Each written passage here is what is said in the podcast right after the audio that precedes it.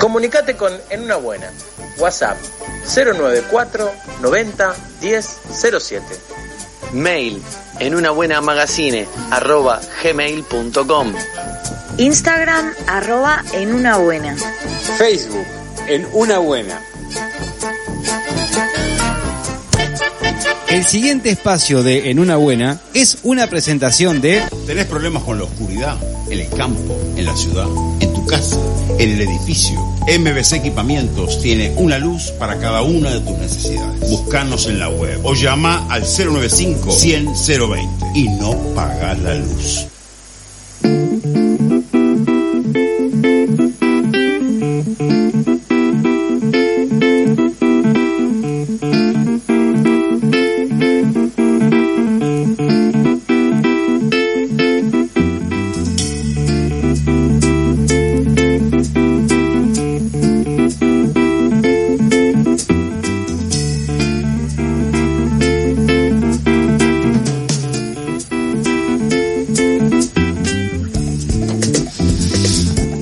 Muy bien, bueno, siendo las 19, 18 horas, eh, es un honor recibir al señor Fabián Gusoni con su columna de Ser Uno Salud Integral eh, y con el tema, bueno, candente, ¿no? Y parece que hay data e información de último momento que, bueno, es poco alentadora, pero algo que puede llegar a ser bastante alentador, o por lo menos eh, una información diferente, es la que nos puede dar ahora mismo el señor Fabián Gusoni. Bienvenido, buenas tardes. ¿Cómo andan, che? ¿Cómo se sienten hoy? La verdad que yo particularmente me siento eh, con mucha energía, eh, a pesar de que gasté un montón el día de hoy. Eh, bueno, dormí poco, hice mucha cosa, ir y volver, e ir y volver e ir, de como dice Martín Buscaglia, este, pero, pero estoy muy bien, estoy muy bien. Yo me siento muy bien también, eh, con eh, ánimos renovados. Me pasó Con nuevos bríos. que esta semana estuve con gripe, entonces... eh, Vamos a hablar de eso hoy. Bueno, y, y, mm, y bueno, em, perdí bastante, bastante energía, como quien dice, eh, pero ahora estoy en óptimas condiciones. Hay organizadores que no sé qué, pero bueno. Está, está sonando un teléfono ahí y, y Fabián no se dio cuenta. Ahora sí. Y es básicamente eso, pero ahora estoy en óptimas condiciones esperando, eh, bueno, que pase el fin de semana, que sea bueno el fin de semana, que sea lindo. Bien. Yo les cuento que estoy con muchas cosas, entre otras cosas, primero y antes que nada saludar a, a un colectivo que se formó hace poquito tiempo, hace más o menos 15 días, que es un grupo de familia, familias, madres, padres, de interesados en, en el tema de, de pedir que no sea obligatorio el uso de tapabocas para los niños, una cosa que es muy, eh, por estudios médicos que hemos tenido y asesoramiento médico, es bastante perjudicial el, el, el uso para, sobre todo para el desarrollo y todo lo que tiene que ver con la parte de aprendizaje. Entonces, este, nada, saludarlos a ellos, estuvimos con mucha tarea en estos días y, y va todo encadenado con la, con la situación que estamos viviendo y bueno, entonces cada vez eh, parece más desafiante este, este objetivo, entonces estamos como muy entusiasmados porque hay muchas cosas que hacer, pero muy, por lo menos yo muy, muy este, muy ocupado y con, y con bastante atención a todo lo que, lo que pueda pasar.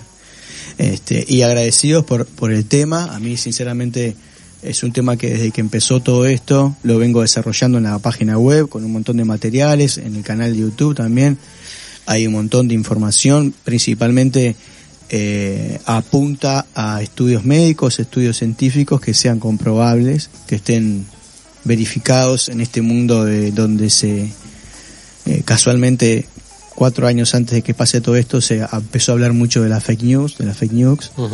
Y este y bueno entonces ahora para evitar cualquier tipo de cosa toda la información que, que está en la página web está chequeada está verificada con sus fuentes con sus con sus estudios y este y bueno y me parecía que que si bien veníamos haciendo como un camino en donde íbamos avanzando pasito a pasito explicando un montón de cosas eh, me parecía importante poder hacer un, un parate y poder dar lo que yo llamo eh, otro relato, cambiemos el relato de lo que está pasando, que me acuerdo una frase de una película que no es muy buena, pero que que se llama eh, Después de la Tierra, que es con, con Will Smith y su Y hijo. su hijo. Que, este, y él dice, en una parte le, le explica a su hijo el miedo y le dice, bueno, el peligro es real, el miedo es opcional.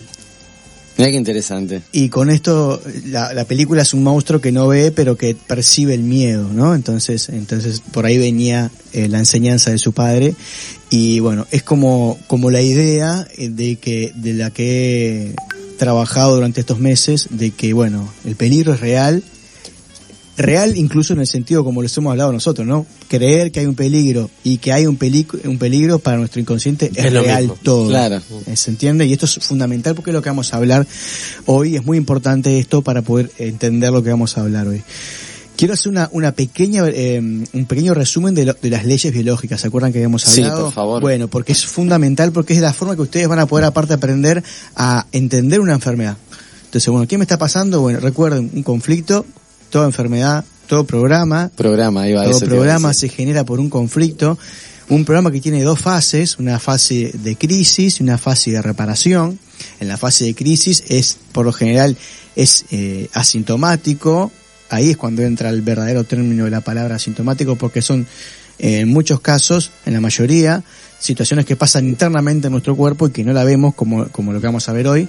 Y después cuando, entra- cuando nos alejamos de ese conflicto, o porque lo solucionamos, o porque, no, no sé, no veo más ese conflicto, empieza la parte de reparación, y que es lo que nosotros llamamos las enfermedades. El 75% de las enfermedades que nosotros vemos son reparaciones. Eh, Es cuando aparecen los síntomas, todas las cuestiones, la- empieza a demostrarse en el cuerpo la enfermedad, la- el programa. Y en todas las reparaciones es donde aparecen los virus, los hongos, las bacterias, los microbios. O sea, siempre que hay eh, virus, hongos, bacterias, microbios, estamos en fase de reparación. Por eso es muy importante saber esto, porque no hay que ver, ah, eh, eh, no hay que ver una. Nuestro cuerpo está compuesto por, al- por al menos en promedio dos kilos de microorganismos, hongos, bacterias, virus. Dos kilos. Dos kilos aproximadamente. Me da dos kilos de virus, por Ah, favor. Eh, Fuerte, obviamente dependiendo la, la, la masa corporal, pero en promedio estamos hablando de eso, de, de, de una gran cantidad de, de materia, eh, de microbacterias, que todas tienen su función. Entonces acá entramos a hablar de lo que, de lo que mm, hablábamos, que yo les comentaba antes de entrar, hablamos de eh, todo comenzó, antes no se asociaba los virus y las bacterias a las enfermedades, hasta que apareció una persona que eh, es muy famosa, que es Pasteur, y que tiene mucho prestigio, y que desde mi punto de vista eh, es uno de los grandes engaños de este, de este siglo, así lo digo y corre por mi cuenta, eh, pero a su vez estaba que él fue el que el que le atribuyó la responsabilidad a, la- a los microorganismos de lo que llamamos enfermedades. Entonces, eh, a su vez estaba Becham, que es otro, aparte que Pasteur ni siquiera era médico, era, eh, fuera, era químico, químico físico, o sea que no, no, eh, y está muy asociado, y pueden buscar información, no me quiero extender en eso, en eh, que él, él era un destacado innovador en la industria. Sí, sí, parece que le, le pegó ahí con el tema del lavado de manos y todo eso. Y, y los químicos son los que generan la mayor cantidad de, de fármacos, entonces hay todo un, un- un- siempre digo la frase es sigan la ruta del dinero, ¿no? Claro. Entonces, Bechams, por su parte, decía que lo importante era el, era el terreno, o sea, el cuerpo, que, que el- ningún microorganismo por sí solo es capaz de, de, de generar, vivir, de generar una enfermedad eh, si no hay los mecanismos. Después apareció Hammer dándole un sentido mucho más amplio a esta idea de Becham de que eh, solo lo- la- los, los microorganismos no funcionan. Pero a su vez aparece otra persona que se llama Koch, y son los, los postulados de Koch, que no sé si alguna vez han escuchado, No, son, no. son, son unos postulados que habla, bueno, de, de ha- habla de varias cosas, por ejemplo, eh, que tiene que ver con esto, de que es cómo poder eh, atribuirle a, una micro, a un microorganismo una enfermedad. Entonces él habla, entre otras cosas, que bueno, tiene que ser, eh, tiene lo- lo- tenemos que retirarlo del, del, del cuerpo infectado, poder eh, cultivarlo en un lugar puro, sea, que no tenga ni nada, algo aséptico y, y instalarlo en, en otro, por lo general, en realidad es por un, en un animal, en un animal, que ese animal se enferme, volver a, después que se enferme, volver a, sacar una muestra, volver a cultivarlo, volver a instalarlo en un, en una, en un En un paciente humano. y que se vuelva a enfermar. Si cumple eso, este, podemos hacer, tiene que ser en todos, porque es empírico. Es método científico empírico. ¿Qué pasa con los virus? No hay ningún virus que cumpla los postulados de Koch por la siguiente razón, porque los virus no son vía, no son vías independientes, necesitan de un medio para sobrevivir. O sea que una vez que tú lo sacás de un cuerpo para... Y lo pones a cultivar, Se muere. se, muere. Nos- entonces, porque ne- no- no- necesita de otro ser vivo para poder subsistir. Por lo tanto, eh, esto es algo que, que plantea la medicina germánica y dice, y no se le puede atribuir ninguna enfermedad a, a los virus porque no cumple con, con este postulado. A su vez, eh, es muy difícil ver un virus, una partícula de virus, una porque es tan pequeño que necesitamos un, un, un microscopio electrónico que a través de sensores de calor y un montón de cosas te tira un dibujo. Lo- el virus que vemos ahora, el famoso, el, vi- el coronavirus, es un dibujo, no hay puede- Claro, sí, si no es que es así, que tiene No, los no, no es no, es una, es una, es un dibujo que genera a través de un montón de cosas y a su vez después le agregan un color, ¿no? Porque tampoco creo que, que, que sea como, que el, que el microscopio lo tire como, como te lo muestran. El departamento de marketing del COVID. día. El, departamento- el, el community manager del Ahí COVID-19 va. trabaja muy bien. Yo he visto el COVID-19 en una pelota de fútbol. Yo he visto. Sí, sí, yo, lo Yo he vi. visto Yo- el- el yo COVID tengo, ahí. yo tengo un video que, el- que la tapa es con un, con buscando a Wally con la cara de COVID-19. entonces, búsquenlo porque me, me salió, demoré mucho en hacerlo y me salió muy bien. Este, entonces, eso es, es fundamental. Me parecía interesante poder plantear eso como, como principio. Porque a su vez hay otro postulado, de- o- otro de los postulados de Koch dice que para atribuirle la enfermedad a, a un virus, tiene que aparecer en todos los pacientes con síntomas y en ningún paciente sin síntomas. Por lo tanto, esta, este concepto que hoy en día se maneja de los pacientes asintomáticos no está cumpliendo con los postulados de Koch. Postulado de Koch que es el que hasta el año pasado se usaba para todos los virus. Ahí va, bueno, eso te iba a preguntar, o sea, ¿qué, qué, qué, qué bola, o sea, o qué, qué interés se le, se le, qué, qué atención se le presta a los postulados de Koch en la medicina en general? Digo, O sea, porque- no hay otra forma, no, no existe otro otro postulado que, que, que diga, bueno, usamos este o usamos lo otro. No, es el O postulado. usás este o no usas nada. Entonces, eh, ya partimos con, con que no cum- por dos razones, otros virus, por ejemplo, eh, bueno, está, no apare puede ser que tampoco es el caso, pero ningún virus cumple con los postulados de Koch y este a su vez le agregamos la, el concepto de los asintomáticos, que es lo que en realidad la medicina germánica es lo que responde. No es que haya pacientes asintomáticos, sino que nosotros convivimos con un montón de virus y se activan siempre y cuando sea necesario que ese virus actúe en o esa bacteria o ese hongo o lo que sea, ¿no? ¿Se, se entiende? Sí, sí, sí. Ustedes pregúntenme porque eh, estamos igual. Pregúntenme porque este me parece interesante que, que hagan preguntas para, sobre todo para el que está escuchando y va a hacer una pregunta. Entonces, vamos a los síntomas, a los síntomas principales, porque hoy si uno entra en Google y busca síntomas, hay 21 síntomas. Empezamos con 5 y la, y de repente la OMS empezó a agregar síntomas y síntomas y síntomas y síntomas. Llegamos a ver, hasta llega, hay uno que es, eh, hinchazón de testículos.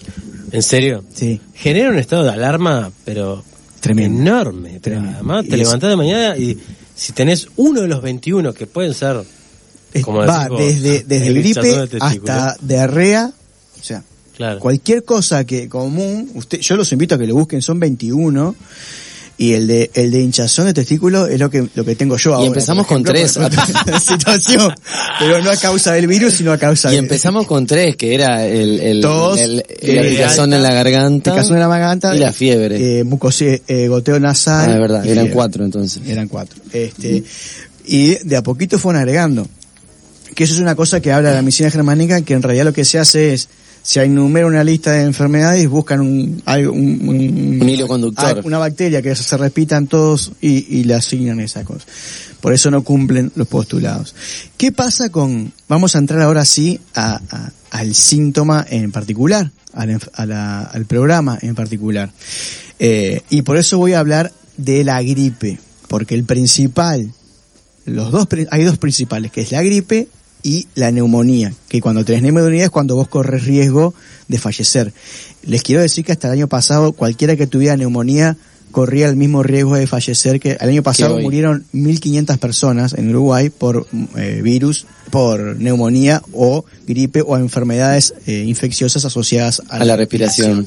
Ah, es un ¿Ah? 2000%, no, es un 20.000% más que los fallecidos hasta ahora. No sé cuánto hay ahora, pero... 70, 70 muertos. bueno, pongamos que haya 100, eh, estamos hablando de, de- menos del 10% de lo que de lo que había. A su vez, eh, el ayer salió una, un- una noticia en Europa, una, un laboratorio sacó una noticia como ultimátum de que, o sea, como última nova- innovación, tenemos un PCR, PCR es el, el test que nos hacen, sí, sí, sí. un PCR que identifica y diferencia el coronavirus de, De una gripe. De una gripe. Sí, sí, sí, yo vi ¿Vieron esa eso? nota, sí. Bien. Entonces, ¿qué quiere decir? Que hasta ahora- que hasta ahora te podías tener Gripe cualquier o- gripe, aso- cualquier virus asoci- una, una influencia, una gripe A, una gripe B. Ahí va la pregunta, ¿no? Hay otros coronas. Ha- porque habría estamos- que ver todo, todos los, eh, los números, o sea, rever todos los números que se hicieron hasta Y ahora. Una cosa que yo le digo a la gente, cuando me discute, cuando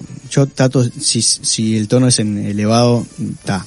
Pero si cuando empezamos a hablar con el tono que estamos hablando ahora, le digo, ¿por qué no hacen, nunca se hizo el seguimiento de la cadena contagiosa con esta enfermedad y con las otras? ¿Por qué no hacen lo mismo con las otras enfermedades?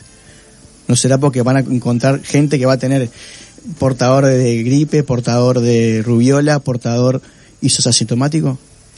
Es lo que la nueva medicina germánica habla de el virus del SIDA.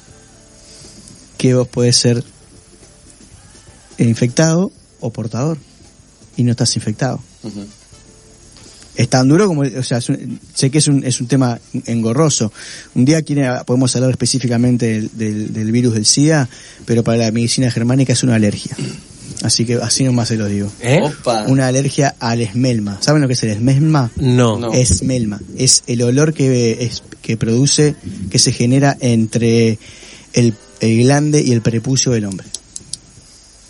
Mirá. Se lo dejo ahí, pero no para, para seguir después. Ya te lo propongo para el día 28, el último programa. Bueno, lo hacemos, el último Eh, programa hacemos eso. Me, me, me interesa. Bien, entonces, ¿qué pasa con los, con las, con los síntomas asociados a la gripe o a, los- a la respiración? Todo lo que tenga que ver con la respiración tiene que ver con nuestro territorio. ¿Qué es, ¿Se acuerdan nuestro territorio? ¿Qué era para nuestro territorio? Nuestra casa, lo que para nosotros es nuestro, ter- puede ser nuestra casa, puede ser nuestro trabajo. Bien. Eso es nuestro territorio, con, eh, real y virtual. Lo que para nosotros es el territorio, eso es Son los lugares que habitamos. No, no solo el lugar que, pa- que es, es tu lugar. Ajá. Donde vos, en el caso del, del- En el que del- te sentís... Claro, pero que sentimos como que habitamos, Ahí o va, sea, que lo sentís pero- propio. en el es- caso del macho es el, el, el lugar que defiende y en el caso de la mujer es el lugar que protege. Macho y hembra, porque se acuerdan que hablamos de biológico. Sí, sí. Siempre en, en, en este, en, en consciente biológico. Entonces, y después, la próxima, la próxima clase, vamos a hablar de, de las, de, de los hemisferios. Y cuando uno, porque hay hombres que son biológicamente femeninas, femeninos, y hay mujeres que son biológicamente masculinos. O sea, perciben Dependiendo los del conflictos que- como un hombre. Exacto. Bien. Entonces, eh, pero si, si supongamos que todos somos, eh, todos los hombres somos, somos machos eh, biológicamente y todas las mujeres son hembras biológicamente, una, un macho pero, eh, defiende el territorio de amenazas extranjeras, exteriores, y una mujer protege y ordena el nido, el interior del, del por eso hay muchas mujeres con cistitis. Porque cuando tienen cistitis las mujeres es porque hay, no pueden ordenar su, su territorio. Hay algo que no pueden hacer. Entonces le marcan el territorio al macho o, al- o a quien esté ahí para que pueda ordenar su territorio. Les tiro cosas porque así guau. me acuerdo, ¿no? bueno, eso dejará para febrero el año Sí. que viene. ¿Qué pasa con, con, con este? La los, los síntomas asociados a él. Si yo estoy en mi territorio y estoy bajo amenaza y bajo peligro de que algo me invada mi territorio, yo voy a estar en, ¿se acuerdan esto de, de estar en, en defensa o en aprendizaje? Sí. Bueno, voy a estar en defensa y voy a estar en modo huida o en modo ataque. ¿Y qué necesito para, para poder correr o para poder atacar? Lo principal que necesito. Eh, Aire. claro. Aire para correr o aire para pelear hasta que, hasta que uno de los dos muera. Entonces, ¿qué pasa? Los conductos bronquiales se adelgazan. Eso, eso nos habías comentado. Se adelgazan porque es un tubo que mientras más adelgace, ah, más adelgazado, ah, más eh, flaco sea el tubo, más agujero en el medio hay, ¿no? ¿Estamos de acuerdo? Sí. Entonces, el sentido biológico es adelgazar el tubo para que pase más oxígeno. Esa es la fase de conflicto. ¿Y cuándo la vimos? Cuando salgo a la calle con un tapabocas y todo el que, el que está afuera me puede matar. Claro. Eso es un conflicto de ataque. Estoy Sí, sí. permanentemente bajo estrés de que hay algo afuera que me puede eh, matar. ¿Se entiende? No sé si quieren hacer una, una, un corta acá. Sí, vamos a, vamos a hacer eso, vamos a meter una pausita acá.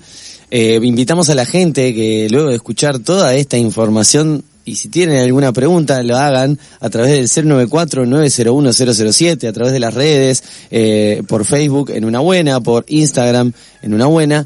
Y bueno, eh, parece que nos vamos a escuchar una canción que viene a colación. Una canción de Gustavo Cordera que se llama Cómo enfrentar el miedo, que la mm, estrenó en pandemia. Yo tengo luces y sombras, desencuentros con Gustavo, pero ta, la canción la escuché y me pareció que tiene muchísimo que ver con esto y bueno, los invito a escucharla, a la letra principalmente.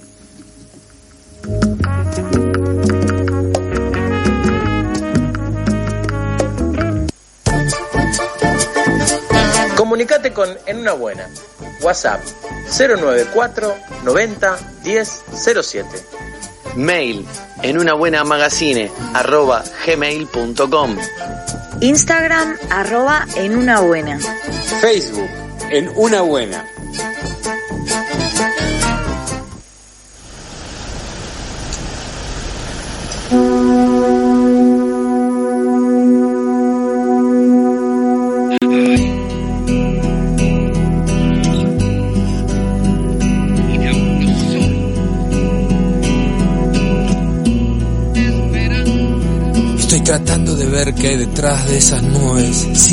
Ansiedad que jamás nunca tuve, pero como soy del pueblo y no soy de la realeza, la información que tengo es solo niebla espesa. Veo un escenario que es solo una pantalla, con un pésimo actor que hablando siempre calla. Se ve una distorsión entre el alma y su cabeza, es mucho lo que dice, pero no lo expresa. Hay un parloteo de palabras malvadas, asustan mucho, aunque no dicen nada. Con total descaro ponen a la venta la dosis de terror que el poder ostenta. Y todos los artistas encerrados en sus casas, regalando sonrisas, como si nada pasa. Y los psicópatas están ganando la última batalla porque el silencio otorga lo que muchos callan. Cuando el artista se llena de miedo, ya no podrá ocurrir nada nuevo. Todo el engaño no chupará un huevo y todo el mundo contento de ser infeliz. Cuando la mente pensamientos temerarios colisionan y desde afuera bombardean los satélites que son las nuevas armas destructivas de las élites. Nos achicharran, nos disuelven,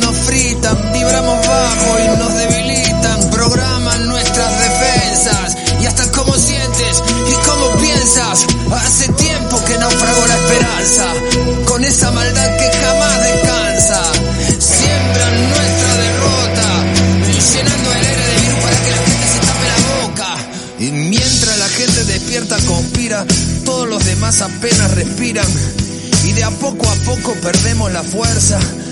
Somos devorados por las leyes de la inercia. Este atentado virtual de inteligencia artificial pretende un hombre nuevo, sin energía vital. Hoy busco un refugio donde mi alma viva, donde haya más alimento que comida, donde la muerte sea un espacio sagrado, donde pueda escuchar a mis antepasados, beber un poco de aire vivo, tener agua de mar y MMS conmigo, ofrendar a la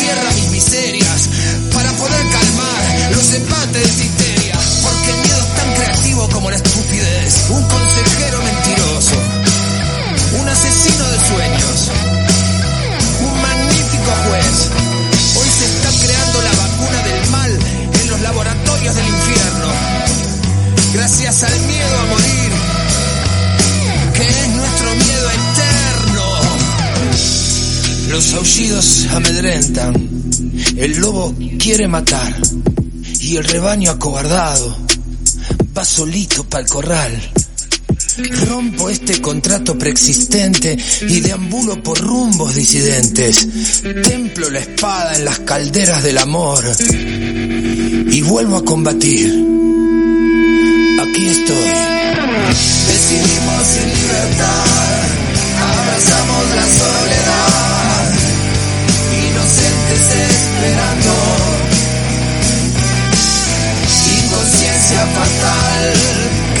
existencial.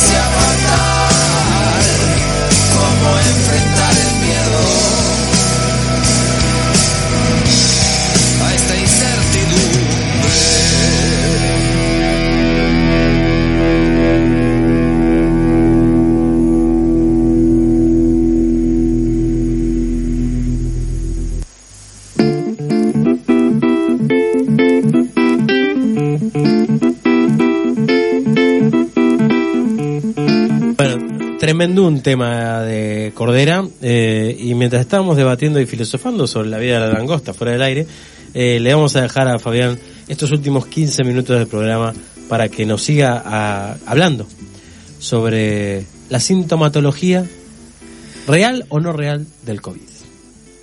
Bien, la de, en relación al, al- seguimos con, con el síntoma de la gripe, por eso quiero recalcar que son varios síntomas, uno asociado a la gripe, otro La asociado gripe común estamos la hablando. gripe común o las Ujú. gripes fuertes, hay, hay, hay varias gripes.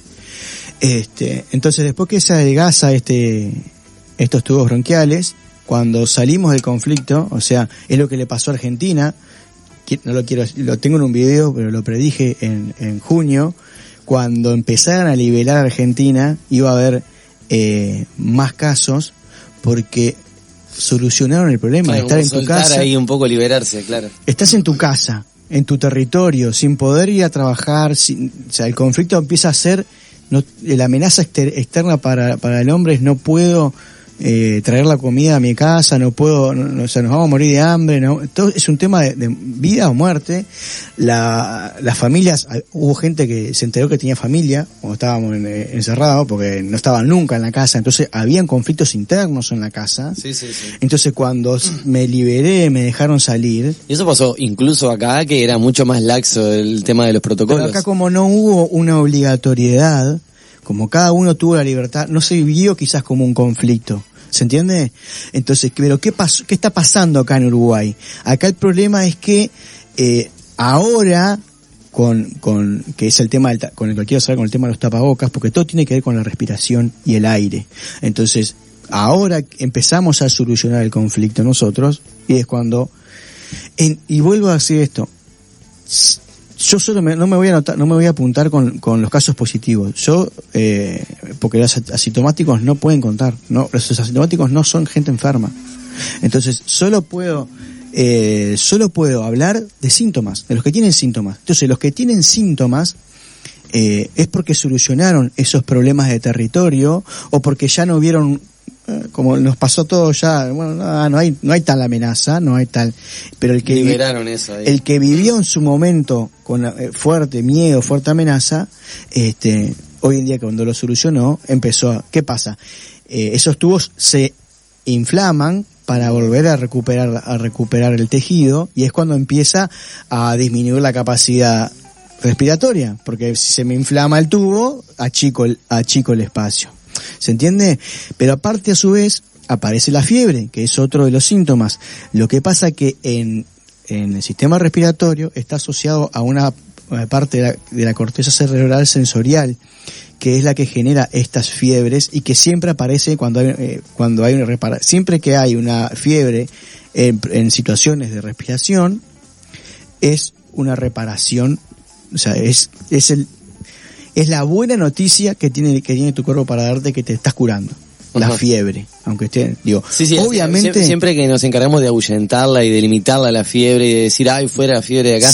siempre y cuando nos lleguemos a fiebres de Sí, 42, 45 grados. 40, 45 grados ya es imposible, pero 41, 42 grados, ya ahí hay que bajarla. Pero una fiebre de 30, mis hijos han tenido fiebre de 39, 38 grados y no le hemos dado absolutamente nada, simplemente desabrigarlos para que no, porque la fiebre también tiene el sentido de recuperar el calor humano que perdí en esto de que estábamos cada uno en su casa, que no podíamos ver a nuestros amigos, que no podíamos jugar al fútbol 5 como me pasó a mí.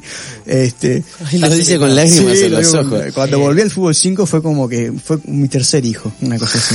Este, entonces, hay que tomarlo.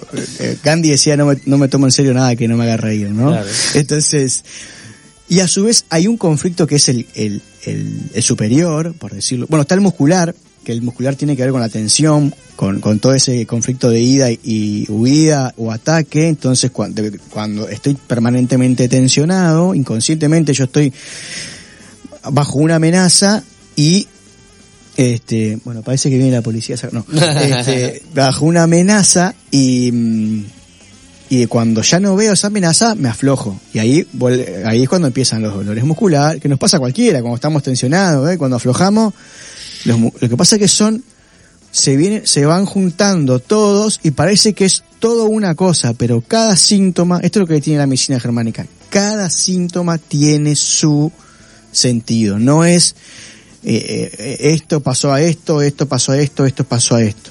Por ejemplo, el- el- la medicina germánica dice que la metástasis en los cánceres no existe. Cada, ca- cada tumor tiene su, su, Su etapa, ¿no? su, su sentido. Ajá. No existe el tal se esparció. No, cada cosa tiene su sentido.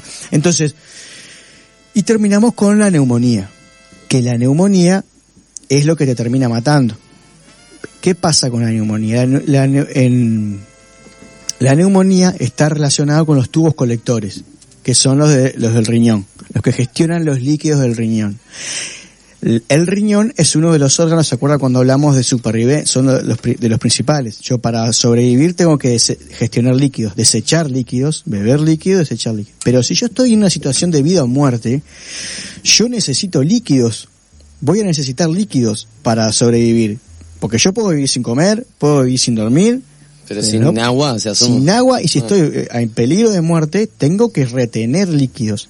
Y se acuerdan cuando hablábamos de la fase, eh, cuando hablábamos en esto de, de estrés y aprendizaje. Cuando estamos en estrés, toda nuestra energía, todo nuestros, nuestro cuerpo va a ir a reparar o a solucionar el problema. Y adivinen a dónde va a ir todo el líquido que retiene. A los riñones. The claro. riñon. No, el, el riñón lo retiene. Pero el problema de qué es? Es de respiración. Ah, ¿A dónde va a ir? Ah, los pulmones. a los bronquios, a los pulmones. Entonces, es, fundamen- es fundamental saber esto. Si yo a su vez lo vivo como un problema de total sobrevivencia, de conflicto pleno de sobrevivencia, es cuando eh, se genera la neumonía. Por eso es importantísimo el respirar y el respirar libremente y el oxigenar el cuerpo. Y este, esta situación del tapabocas genera lo contrario, genera una disminución de oxígeno, un aumento de dióxido de carbono en el cuerpo, por lo tanto disminuye la capacidad de respuesta inmunológica de nuestro cuerpo. Entonces, ¿qué nos genera? Que si yo estoy todo el día con algo, con algo que me está, que estoy, a su vez, cuando aparece la tos, que es otro de los síntomas, es cuando el el- los bronquios están expulsando el, te- el- el tejido eh, muerto y, y, y, las bacterias que no necesitaban, que son las bacterias que se que adelgazaron el, el- el- los, los tubos, Los tubos. bronquiales. Entonces, si yo estoy eh, respirando los mis propios desechos y no respirando oxígeno, es como un círculo vicioso. El conflicto es, eh, necesito más aire y la forma que tenemos para, al parecer, para curarnos o para no enfermarnos es tener menos aire. Claro. ¿Se entiende? Sí, sí, se entiende. Eh, me, me, me re- recordé eh, de uno de los videos, mirando el portal de Ser Uno, Salud. Integral, eh, uno de los videos que tú colocaste ahí, que pusiste, y que la doctora Natalia, Natalia Prego. Prego, ahí va, española. española, y que le hicieron una entrevista, y que, bueno, estaba completamente en desacuerdo con el uso de tapabocas, mucho menos en niñas, y pues justamente por todas estas cuestiones que tú decías, ¿no? Eh, y, se hacía una pregunta que es muy interesante, por ahí si nos vamos eh, para atrás en la historia y nos preguntamos cómo se manejaron otras pandemias, otras enfermedades así que abarcaban a todo el mundo, y que nunca se había eh, eh, puesto en cuarentena o encerrado a la gente que no tenía síntomas o que no estaba infectada. Y se preguntaba, bueno, ¿y por qué hoy, hoy por hoy sí se está haciendo? Este, entonces, es como, son, son grandes preguntas y que por, por qué se, se, se trata de una manera diferente, por qué eh, se usa el tapabocas si realmente no está, si no nos limita la respiración. Y no está, no hay ningún estudio que compruebe que el, El tapabocas tapaboca evita. funcione. Mm. Y si hay estudios, decenas que, que demuestran el perjuicio de tener. Incluso eh, hay un estudio que yo lo estoy por subir, que estaba buscando las fuentes, que habla del perjuicio que sufren los cirujanos por usar tanto tiempo en el trabajo el tapabocas. O sea, hay un montón de estudios co- contrarios y sin embargo eh, tenemos un presidente que dice la única vacuna que tenemos ahora es esto, mostrando una tela, agarrándola con la mano, una mano que vaya a saber qué tocó. Hoy en día, para que tenga una idea, es mucho más saludable taparse la boca y estornudar con la boca tapada porque uno después se lava las manos o se pasa con el gel que usar el tapaboca cuando tiene síntomas. Porque eso queda ahí y es como un rayador de auto, agarra todos los bichos. Ah, Y esa es otra de las cosas que señalaba, que eh, la- como que las únicas maneras de contagio son la tos, el estornudo y el contacto directo ante lo, lo- el- la huilla que podía salir de, de, de la nariz o lo que sea, si alguien, bueno, te toca con eso, ¿no? Y hay que ser Porque mala gente. uno agarra un, un- uno agarra un, un tapabocas y ve a simple vista los poros. Claro. Se y, ven y uno para ver un- es mil veces más pequeño un virus que un poro de un tapabocas. Es como querer cazar, querer pescar una mojarra con una red de fútbol.